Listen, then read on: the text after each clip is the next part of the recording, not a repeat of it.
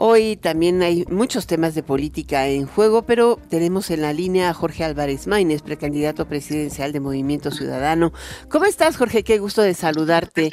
Ya no, ya no puedo decir diputado, ahora eres precandidato, aunque sigues siendo diputado este, con licencia. Así es, muy buenas tardes, muchas gracias por este espacio, por la oportunidad de hablar con el auditorio de Enfoque y pues con, con el privilegio de estar compartiendo espacios en medios de comunicación ahora desde este nuevo rol de precandidato a la presidencia de la República de esta gran nación que tenemos que es México.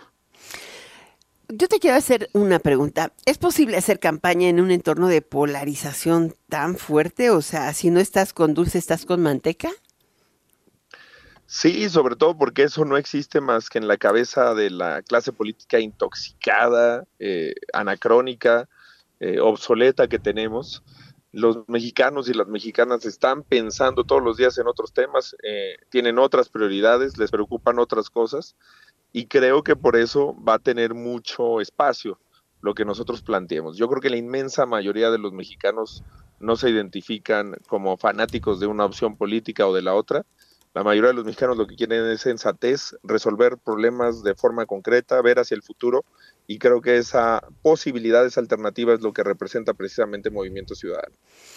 Es una alternativa. Hay quien dicen que no te va a alcanzar para estar, sí, estarás en la boleta, pero no te va a alcanzar para competir. ¿Qué les dices a ellos? Pues que pago por ver, que... pago por ver es muy buena. hasta el último minuto tiene 60 segundos. Yo he estado acostumbrado a las adversidades. La lógica en la que Movimiento Ciudadano ha entrado en las contiendas en Jalisco, partiendo de un tercer lugar con 11 puntos, en Nuevo León, partiendo de un cuarto lugar con 8 puntos y ganando las contiendas a las gubernaturas, eh, va a ser la historia de esta elección presidencial. Yo estoy convencido de que por razones de desgaste, de negativos, de rechazo que tienen el PRI y el PAN ellos no están en la contienda presidencial ni estarán, y que eh, cuando pase un mes y medio de campaña, la gente va a advertir que hay dos opciones, eh, la continuidad o el futuro, y que Movimiento Ciudadano y un servidor representamos la opción de futuro para México.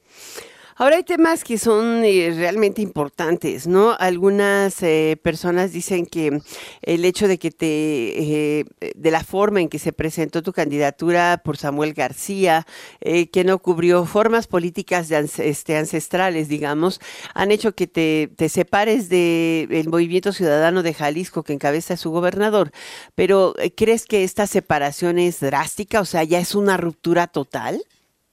No, de ninguna manera. En mi registro estuvo Pablo Lemus, que será el próximo gobernador de Jalisco, no tengo la menor duda. Estuvo en el registro Verónica Delgadillo, senadora de la República, presidenta del Consejo Nacional de Jalisco. Estuvo el coordinador de los senadores de Movimiento Ciudadano, que es eh, Clemente Castañeda, que es de Jalisco. Y yo he establecido canales de comunicación eh, con el gobernador Enrique Alfaro, creo que vamos a superar este momento que vive eh, Movimiento Ciudadano y estoy convencido de que vamos a ganar en Jalisco, de que vamos a refrendar el gran gobierno que va a ser Pablo Lemus en Jalisco y estoy convencido de que, de que eh, Movimiento Ciudadano va a salir muy unido de todo este proceso eh, político. ¿Qué edad tienes? Em, lo digo aunque yo lo sepa, pero me encantaría que se lo digas a las personas, ¿no? Claro que sí. ¿Qué edad tienes? ¿Mandé?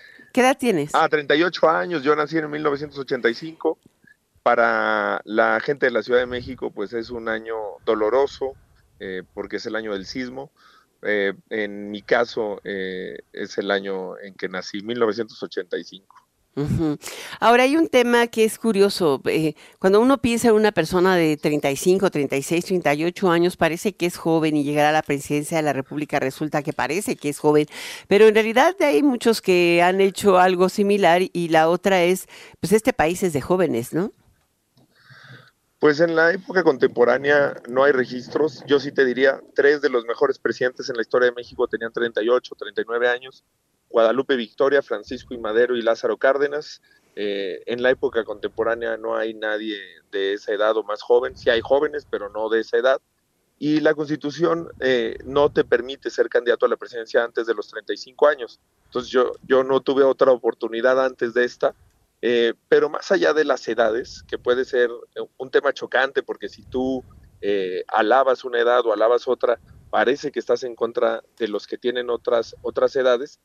Yo lo que digo es que generacionalmente sí hay toda una plataforma de causas, de agendas que tenemos que representar, que es eh, la generación millennial, la generación X, son las primeras en la historia que les toca no solamente no vivir mejor que sus padres, sino tener muchos más problemas en términos de pensiones, acceso a vivienda, acceso a empleos dignos, estar, son las generaciones más preparadas de la historia en términos académicos, de licenciaturas, maestrías y con muchos problemas que el gobierno ha dejado de lado, agregados a la gran crisis de nuestro tiempo, que es la crisis de eh, medio ambiente y el cambio climático, que los gobiernos han descuidado, los gobiernos de, de personas no comprometidas con estas agendas, y que en ese sentido yo sí creo que generacionalmente me corresponde abrazar esas causas, esas agendas y cambiarle el rostro al país y, a las políticas que se, que se hacen desde la presidencia de México.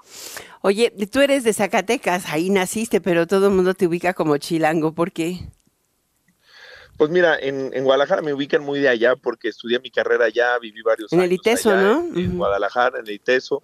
Llevo 10 años en la Ciudad de México, eh, de alguna u otra manera, me vine a ser secretario de organización, secretario general de acuerdos, tengo dos veces que he sido diputado federal, mucha vida en la Ciudad de México, muchas amigas y amigos que he construido acá.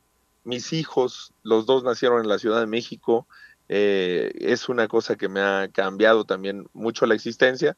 Y siempre he sido un pata de perro, la verdad, este, he vivido en muchos lugares, he estudiado en muchos lugares, eh, eh, en mi vida, donde más viví por mi infancia, mis primeros años fue en Zacatecas, pero, pero conozco el país y por eso sé que México es muchos Méxicos, que eh, no lo que se piensa a veces desde las, eh, los restaurantes de Reforma, de Polanco, de las Lomas, que es donde la mayor cantidad de, de, las veces los políticos pasan sus, sus reuniones, es lo que vive el país.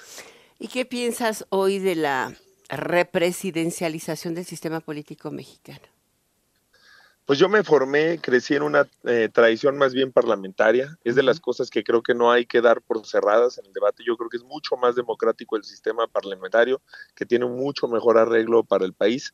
Y creo que el centralismo nunca, nunca es bueno. Eh, incluso si Movimiento Ciudadano ganara esta elección presidencial, que yo creo que lo vamos a hacer, y a mí me tocara gobernar en pluralidad, eh, estoy dispuesto a ello porque creo que una parte muy mala de las épocas actuales, de los algoritmos, de los nichos, como todos seguimos a los medios que nos gustan, las opiniones que nos gustan, la música que nos gusta, vamos desarrollando menos resistencia a la pluralidad, a la diferencia y a quienes son diversos. Y yo creo que eso es algo negativo de nuestro tiempo.